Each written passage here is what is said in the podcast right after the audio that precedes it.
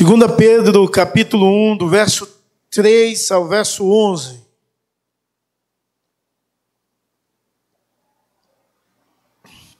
Visto como pelo seu divino poder nos têm sido doadas todas as coisas que conduzem à vida e à piedade, pelo conhecimento completo daquele que nos chamou para sua glória e virtude, pelas quais nos têm sido doadas as suas preciosas e muito grandes promessas, para que por elas vos torneis coparticipantes da natureza divina, livrando-vos da corrupção das paixões que há no mundo.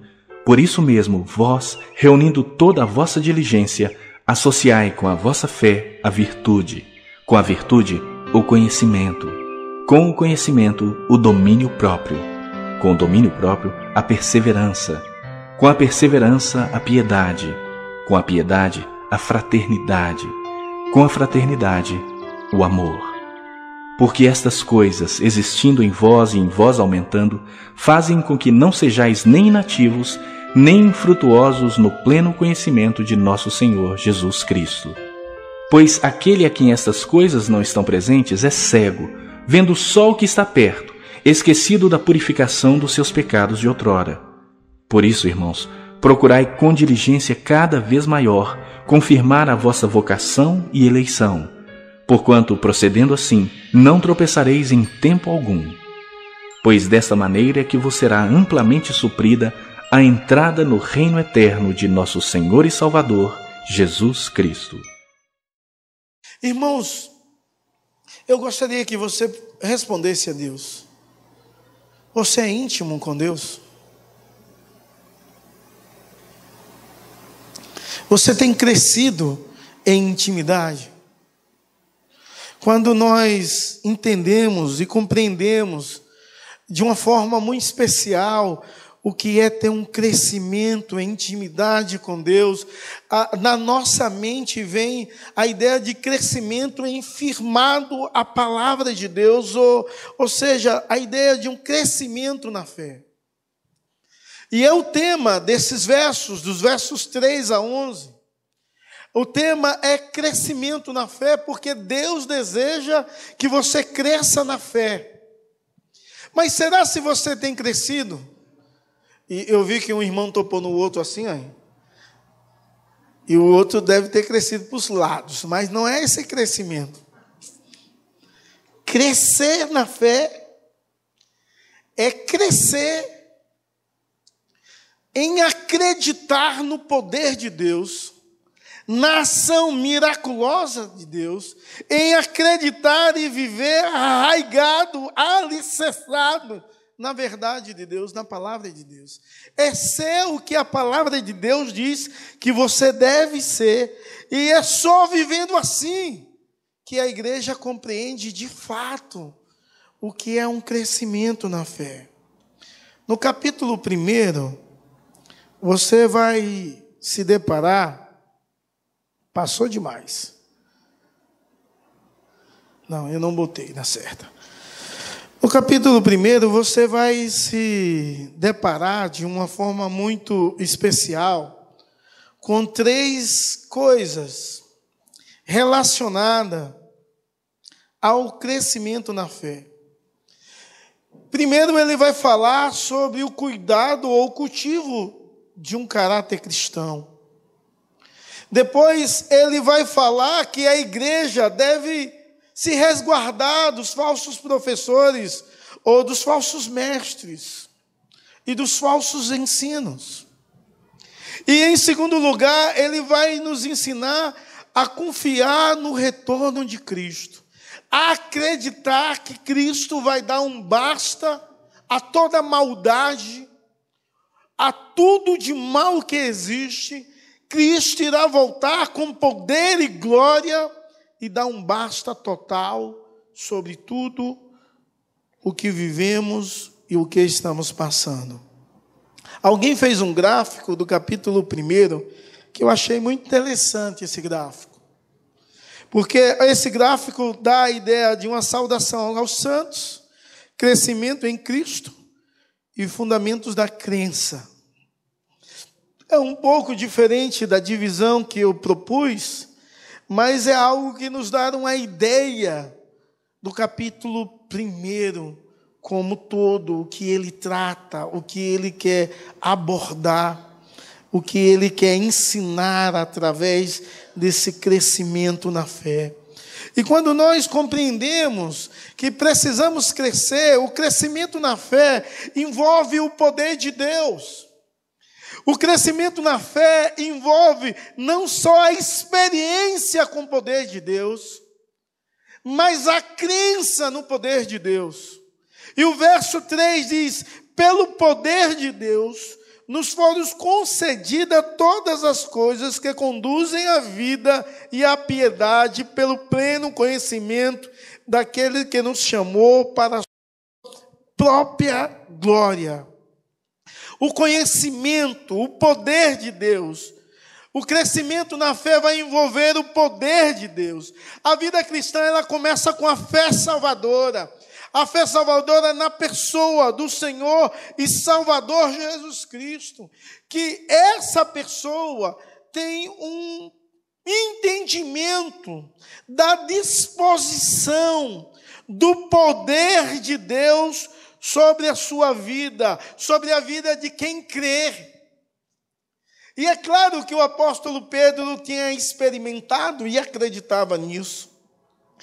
Pedro de forma vivencial, ele viu Cristo acalmar na tempestade e ele experimentou andar sobre as ondas, porque Deus o capacitou para isso na pessoa de Cristo.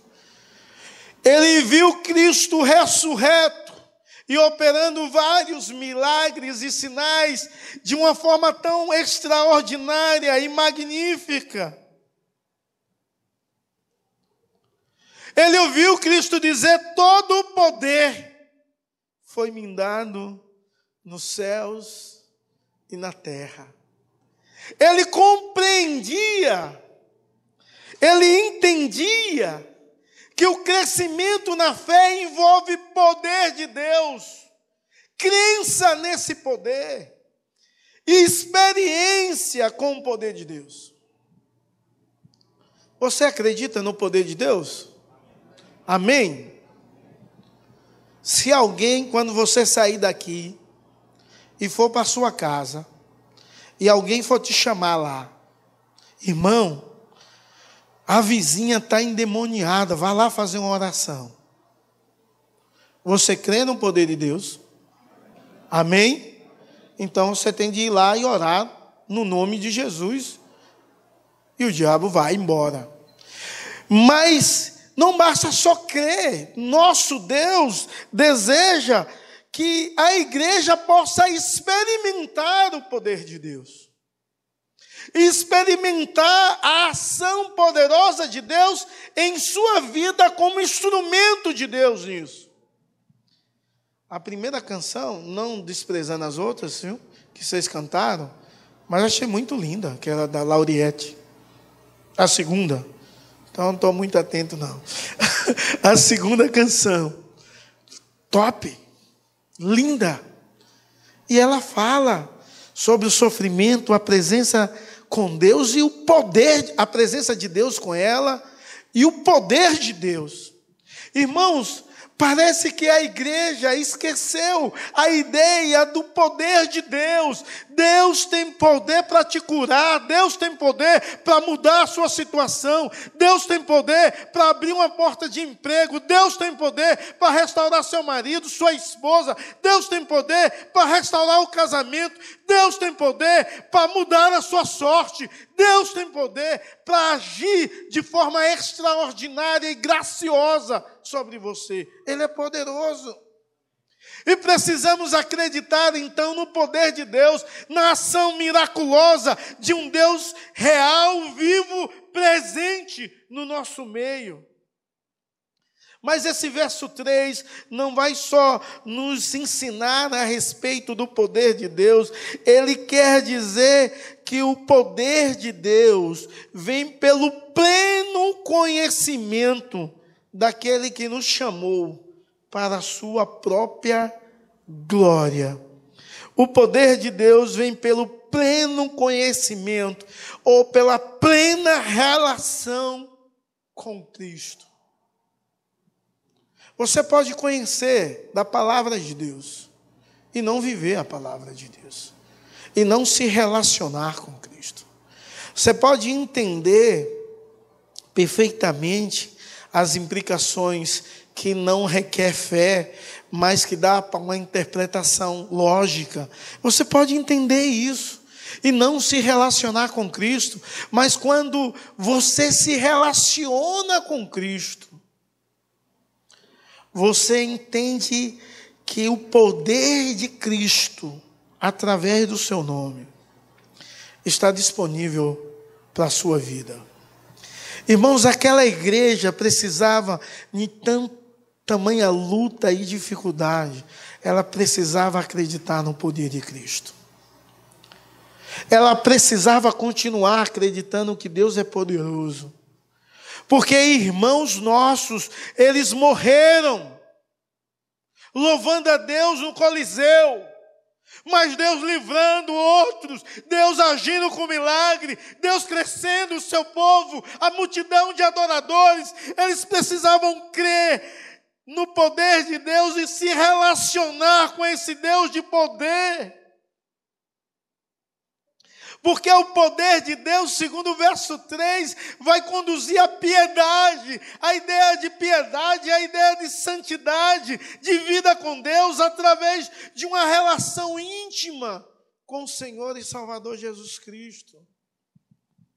Crescimento na fé envolve o poder de Deus, envolve o entendimento da disposição desse poder porque o nome de Jesus há poder no céu, na terra e debaixo da terra. O nome de Jesus, pronunciado por fé, é a presença do próprio Deus, Senhor e Salvador Jesus Cristo atuando. Então você deve crer no poder do nome de Jesus. Crescimento na fé envolve as promessas de Deus.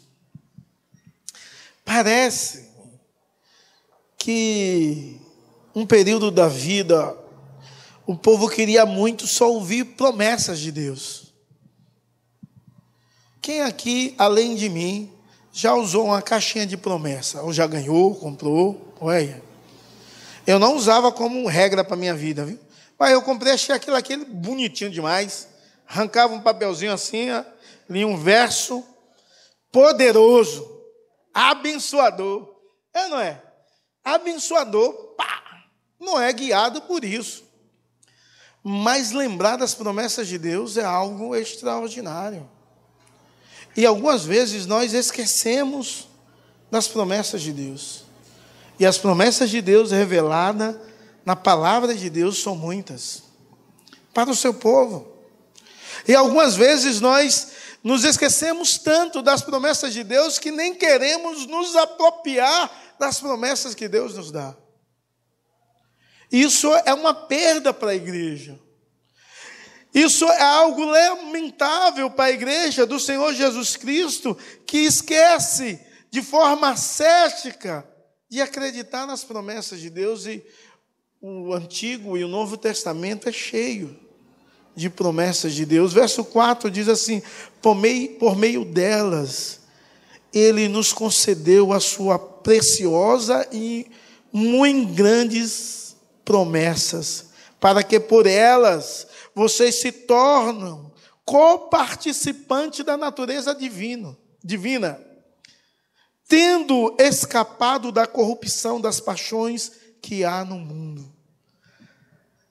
É interessante que ele coloca em contraponto que quando você entende a preciosidade das promessas de Deus e recebe as promessas de Deus para a sua vida, essas promessas agem de uma forma tão grandiosa que você começa a ter a natureza de Deus por causa da sua relação íntima com Cristo, segundo o que diz o verso 3, o conhecimento de Deus. E, e, essa relação, ela vai se desenrolando através de uma crença nas promessas e no poder de Deus, de forma clara que o mundo não tem mais poder, ou as coisas do mundo, as paixões mundanas não têm poder sobre a sua vida. É claro que ele vai chamar as promessas de Deus, elas são grandes porque vêm de um Deus grande e que nos conduz a grandes, ou, a grandes coisas. Na verdade, ele está falando de umas promessas que o Senhor cita para a sua igreja. Promessas maravilhosas, que têm um valor inestimável. Cara, imagine você entendendo as promessas de Deus. Imagine você passando pelo momento tão difícil onde você se sente abandonado por todas as pessoas, se você se sente solitário, e você lê a palavra de Deus que diz uma promessa assim: Eu estarei convosco todos os dias, até a consumação do século. E você lê isso e diz: Deus, que coisa maravilhosa, eu não estou sozinho, o Senhor está comigo, o Senhor está presente, o Senhor é um Deus fiel. Então, o apóstolo Pedro, ele chama a atenção da igreja para entender o valor estimável. Essa, essas promessas de Deus, ela tem um valor muito grande. É o termo que ele usa na versão que eu li. Essas promessas têm um valor enorme, gigantesco, que faz mudar os pensamentos, faz mudar, vai cair paradigmas, vai te dar certeza certezas eternas e coisas grandiosas e extraordinárias, das quais o Senhor Deus Todo-Poderoso promete àqueles que creem. Então, o crescimento na fé envolve as promessas de Deus, o entendimento das promessas de Deus, a crença nas promessas de Deus.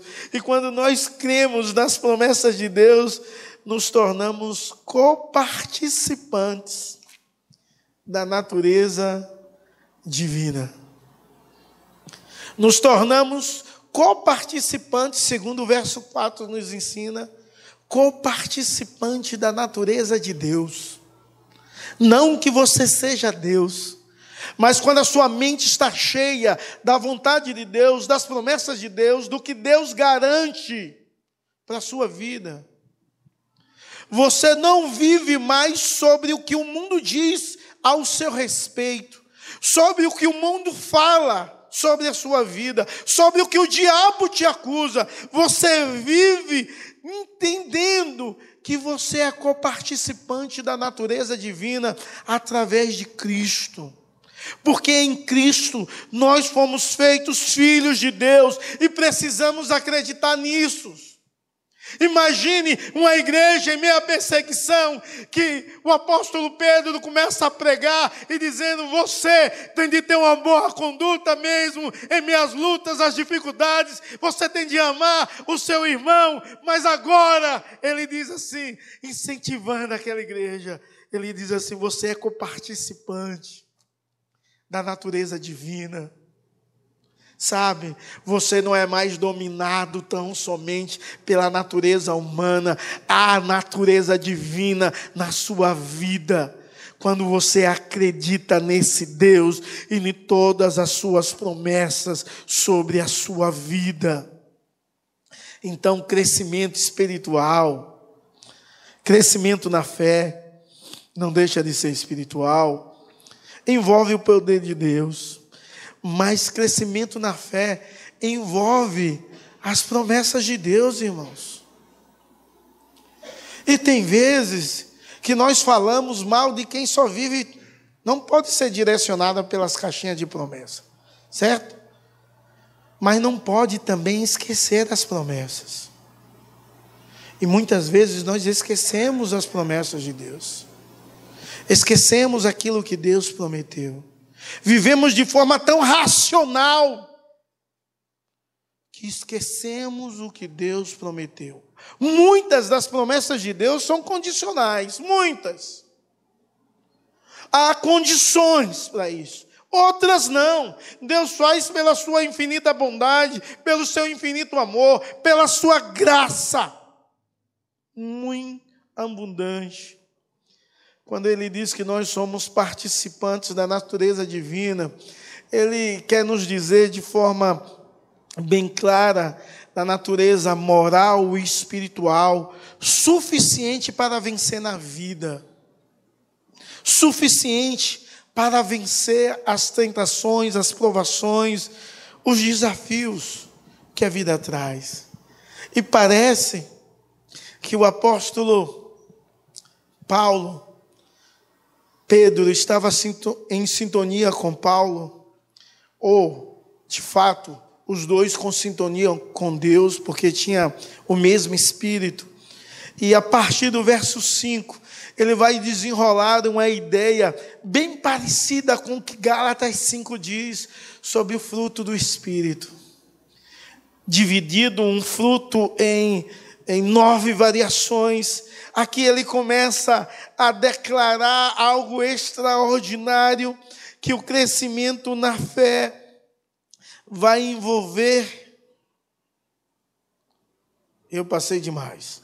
Vai envolver redunda em crescimento espiritual. O crescimento na fé vai redundar em um crescimento espiritual quando você acredita em Deus, no poder de Deus, quando você é um homem de fé, uma mulher de fé. O crescimento na fé vai redundar em um crescimento espiritual. Um crescimento onde a fé começa como pequenininha, Deus plantando no seu coração. Essa fé vai se desenvolvendo, a vida cristã se tornando mais madura e frutífera para a glória de Deus. E os versos 5 a 7, ele começa a descrever as virtudes das quais o povo de Deus, que cresce espiritualmente, devem ter. As virtudes das quais a igreja do Senhor Jesus Cristo vive, e vive porque entende que é Deus que trata de uma forma extraordinária a sua vida e o seu coração. Diz assim, por essas, por causa disso, concentrando todos os seus esforços, acrescente a fé que vocês têm, acrescente a virtude, acrescente a fé a virtude. E aí ele vai desenrolar uma série de características das quais a igreja do Senhor Jesus Cristo que experimenta a fé, soma a vida de fé outras qualidades espirituais. E de forma magnífica, o crescimento espiritual não se dá de forma automática, mas requer uma cooperação com Deus. Isso aqui eu acho que está fazendo horas que, que vai, tem horas que não vai. Requer uma cooperação com Deus. E ele vai falar sobre essa cooperação com Deus de forma extraordinária. A ideia de sinergismo nessa questão, não é na questão da fé salvadora, porque a fé salvadora não tem sinergia nenhum, não tem participação humana nenhum, mas no crescimento espiritual do indivíduo, é claro que Deus vem a fé e algumas coisas requer a cooperação com Deus nesse crescimento. Requer a cooperação com Deus para esse objetivo. Mas não só a cooperação para desenvolver a vida espiritual, mas é necessário, e ele usa esse termo, é necessário diligência, ou seja, é necessário disciplina espiritual, é necessário ter empenho.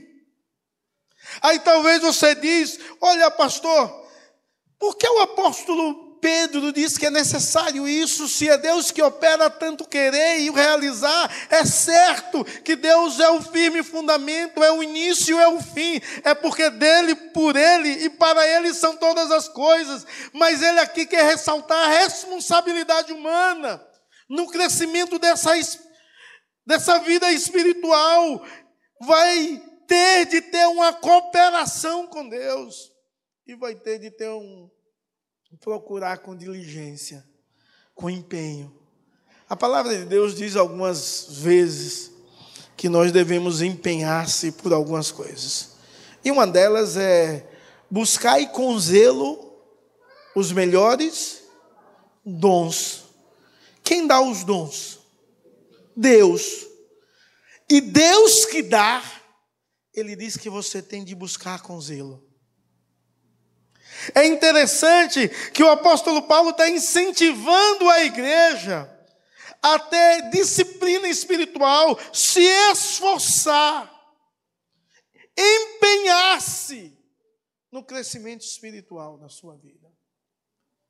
Porque o espírito está pronto, mas a carne é fraca. Então você tem de empenhar-se.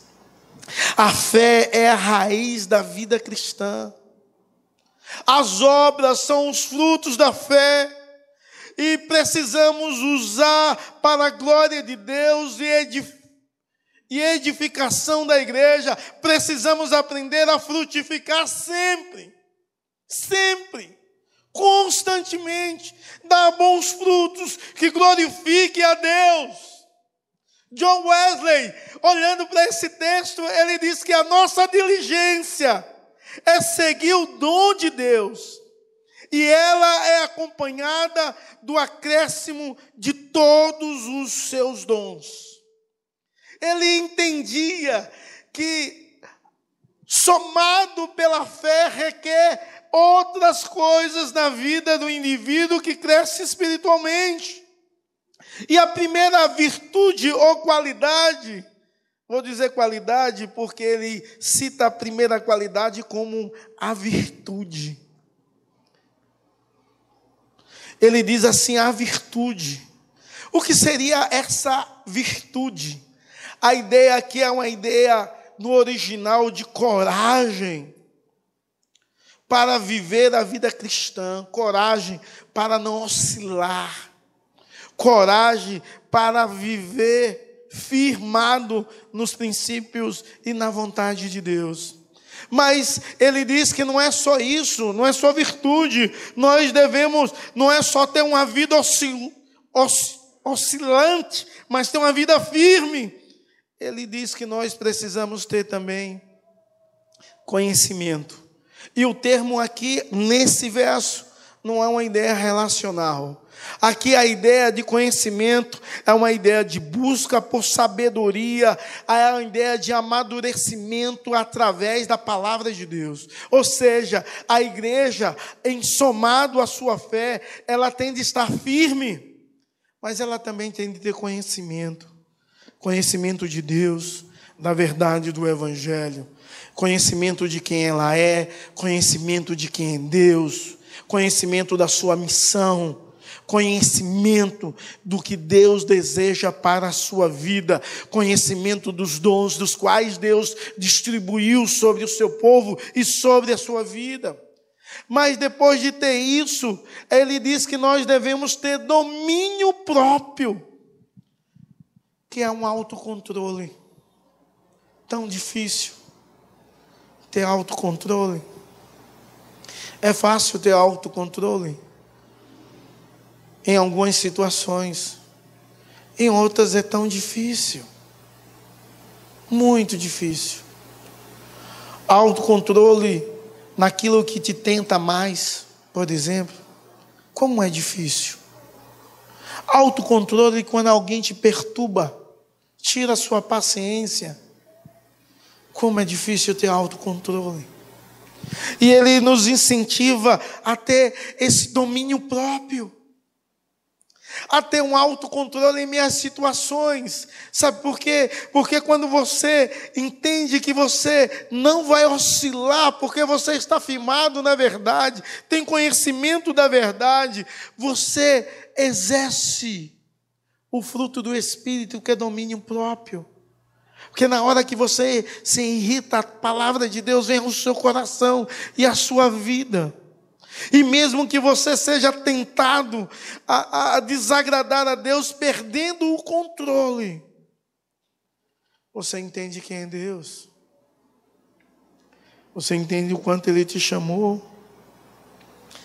Mas uma outra coisa que essa dá uma ideia de diligência, de esforço humano, a ideia de autocontrole, é claro que é uma derivação do que Deus nos dá, mas há uma responsabilidade nossa.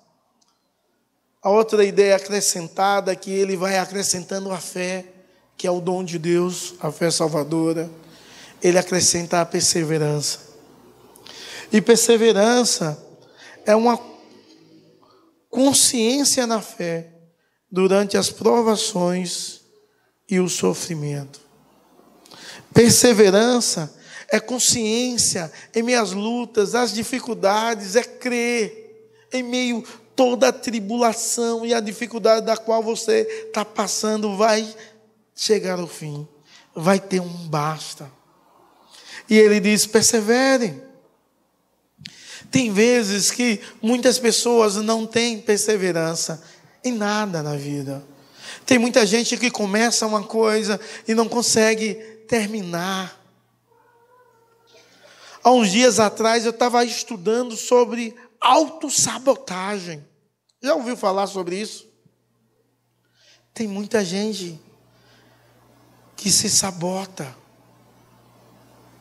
porque não tem perseverança mesmo acredita nas verdades de Deus e na palavra de Deus, mas não persevera naquilo que acredita, não persevera na sua fé, em minhas lutas, as dificuldades. E, e chega quase e não consegue. E fica o tempo todo nesse ciclo vicioso. Porque não tem perseverança de continuar. Uma outra coisa que ele acrescenta desse verso 5 ao verso 7 é a piedade. E a piedade que nós tratamos geralmente como santidade, mas a tradução mais comum para piedade nesse texto seria dependência de Deus é depender exclusivamente de Deus, é depender de Deus em todos os momentos, é depender de Deus em todas as circunstâncias, é você entender que de você mesmo você não é nada. De você mesmo você não pode nada, mas há um Deus Todo-Poderoso que guarda, que cuida da sua vida. Há um Deus Todo-Poderoso que é o bom pastor. Tem uma canção linda, antiga, e que eu gosto muito, e eu não sei cantar. Mas vou dizer uma frase dela: Sou ovelha que precisa, conhece? De pastor. Isso mesmo. E qualquer pessoa é uma ovelha que precisa de pastor. E qual é esse pastor? Deus. E esses dias eu estava louvando desafinado e desentoado, dizendo: Eu sou uma ovelha que precisa de um pastor. E que pastor é esse? É Deus, eu preciso depender dele. Você precisa depender dele. Por mais capaz que você seja, você precisa aprender a depender de Deus. Quando fala da piedade dos puritanos, por exemplo, fala de homens e mulheres que dependiam exclusivamente de Deus, pessoas que não confiavam na sua própria capacidade, mas entendia que de Deus eles necessitavam constantemente. E ele acrescenta, junto à fé, você tem de colocar a virtude.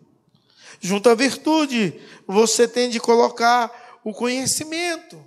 Junto ao conhecimento, o domínio próprio. Junto ao domínio próprio, a perseverança. Junto à perseverança, a piedade. E aí ele diz: junto à piedade, a fraternidade. Ou seja, o apóstolo quer dizer que você precisa, em nome de Jesus e para a glória do Senhor, aprender em nome de Jesus a viver a fraternidade. Na verdade, quando ele quer nos ensinar a viver a fraternidade, a ideia aqui é de um amor pelo irmão, pela irmandade. É o amor fraternal deve ser vivido. E é tão fácil amar quem é igual a você. É tão fácil amar quem concorda com você, mas amar o diferente, que também é seu irmão, é difícil. E o apóstolo está nos incentivando a amar. Amar aquele que pensa diferente, aquele que vive no corpo de Cristo, que experimenta da multiforme graça de Deus, que tem um dom diferente, que tem uma habilidade natural diferente, que teve uma criação diferente, que tem um pensamento um pouco diferente em algumas coisas, não em assunto relacionado à fé genuína e salvadora. Ele diz que nós devemos ter empenho, ou, ou seja, tem que ter diligência para amar o seu irmão, o seu irmão diferente de você, o seu irmão talvez contraditório e depois de dizer isso, ele finaliza dizendo o amor. É claro que em Gálatas o amor começa como primeiro e algumas dessas virtudes não são expressadas lá, mas parece que está uma ideia de maturidade espiritual, o exercício, a participação com Deus nessas áreas de nossa vida.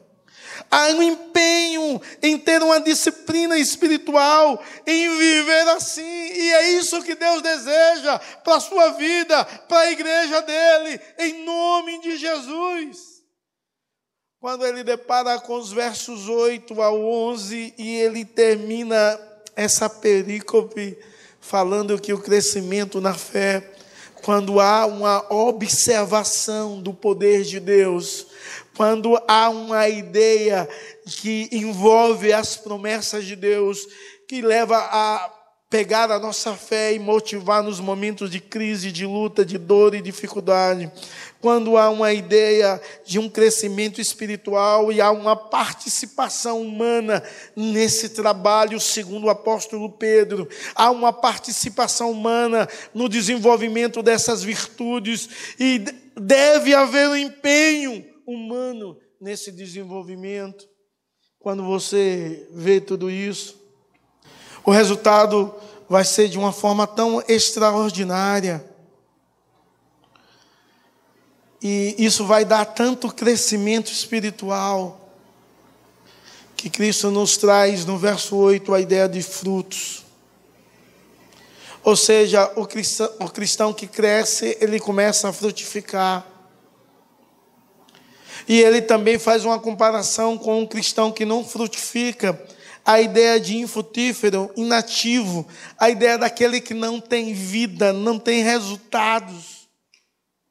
É porque não experimentou viver os conselhos de Pedro. Mas quem vive os conselhos que Pedro está nos ensinando vão dar frutos e os vossos frutos vão permanecer, vão ser frutos extraordinários e magníficos para a glória de Deus. Eles vão ter uma visão, uma noção correta da vida e de Deus, segundo o verso 9. A, a visão deles vai ser uma visão segundo aquilo que Cristo deseja. E o verso 9 vai dizer: os não salvos estão em trevas porque Satanás cegaram o seu entendimento, não vai conseguir enxergar plenamente, não vai conseguir contemplar plenamente aquilo que Deus deseja. O resultado de quem cresce na fé é ter frutos, frutos que vão glorificar a Deus, frutos que vão exaltar a Deus. O contrário disso é ser infrutífero. Você tem dado frutos ou não? E é interessante que o Senhor Jesus vai falar sobre isso. Ele diz: Se permanecerdes em mim e as minhas palavras em vós, o que é que vai acontecer? Pedireis tudo o que quiserem e será feito. A ideia é uma ideia de ligação tão íntima e arraigada com Cristo que Ele vai fazer pelo teu poder. E você vai ver e outros vão ver os frutos de Deus em sua vida. Isso é muito sério. A sua visão vai ser uma visão do reino de Deus e das coisas de Deus. Não vai ser alguém cego, mas vai ser alguém que vive guiado pelaquilo que Deus prometeu. Isso é viver por fé. Não é viver como cego, com medo, desesperado em minhas lutas e as dificuldades. Porque o verso 7 dá uma continuidade, o verso 10 dá uma continuidade, nos dando a ideia de uma segurança de uma segurança. Bom, deixa tudo aí. De uma segurança em Deus. E a palavra no verso 10 diz: fazendo assim você não vai tropeçar, porque tem uma segurança. Fazendo desse jeito, Deus vai te segurar. É Deus que vai te sustentar, é Deus que vai te abençoar, é Deus que vai abrir porta, é Deus que vai conduzir toda a sua vida. Há uma segurança em Deus, há um porto seguro em meias tempestades da vida, é Cristo e a sua verdade.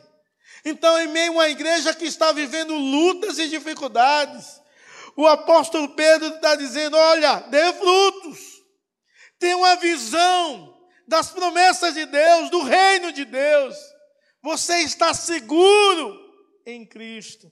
E ele finaliza o verso 11 dizendo da promessa, da, da promessa de Deus.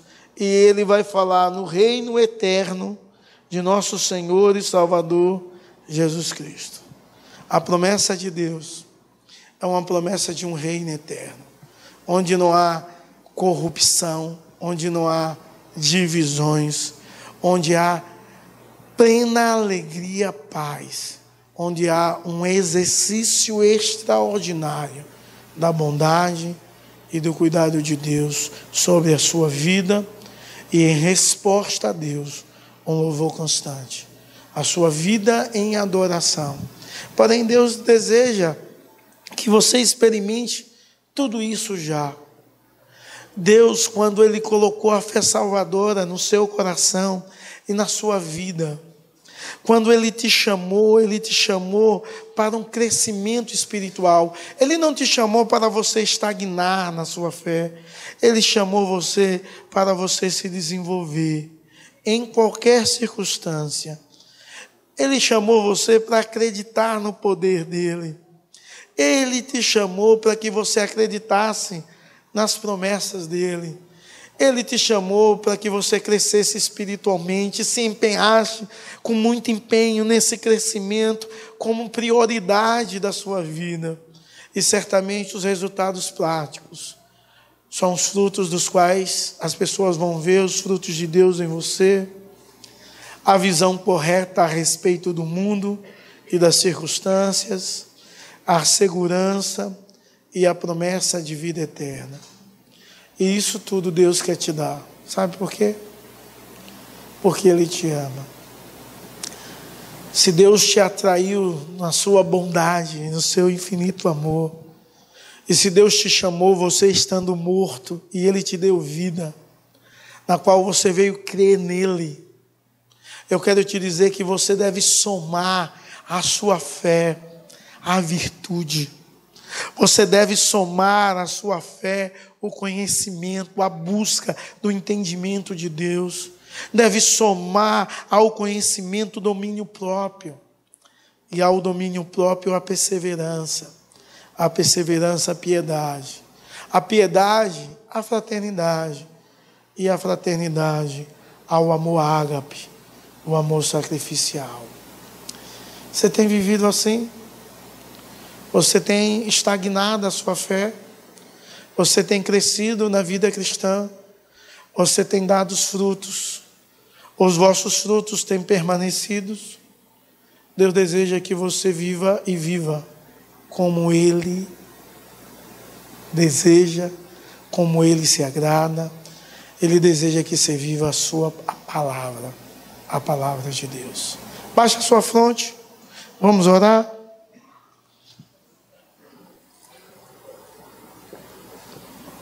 Você tem crescido ou tem parado de crescer? Você está desesperado ou seguro? Você tem tido a visão de Deus e das promessas de Deus em meio às dificuldades? Ou você só ouve a sua carne? Deus, em nome de Jesus, como teu povo, que aqui estamos, precisamos nos momentos mais difíceis da vida acreditarmos no teu poder, nas tuas promessas. Oh Deus, não permita que venhamos a parar, a estagnar, a morrer, mas que possamos, ó oh Deus, crescer espiritualmente, crescer tendo fome do Senhor, sede da tua palavra, sede de viver a tua verdade. Pai, nos ajuda e nos incentiva, nos impulsiona, ó oh Deus, que haja um despertamento, interesse nosso também, ó oh Deus, em viver um amor fraternal, ó oh Deus, em viver um amor sacrificial. Ó Pai, em nome de Jesus, em sermos perseverantes, piedosos, sendo tanto dependentes do Senhor em tudo. Tem misericórdia de nós e ajuda na Sua santa bondade a vivermos em retidão e em novidade de vida. Em nome de Jesus. Amém e amém. Vamos receber a bênção. Que a graça do nosso Senhor e Salvador Jesus Cristo, que o amor de Deus, o nosso eterno Pai, a comunhão e a consolação do Divino Espírito Santo, seja sobre você e sobre todo o povo de Deus, hoje e para todos sempre. Amém e amém.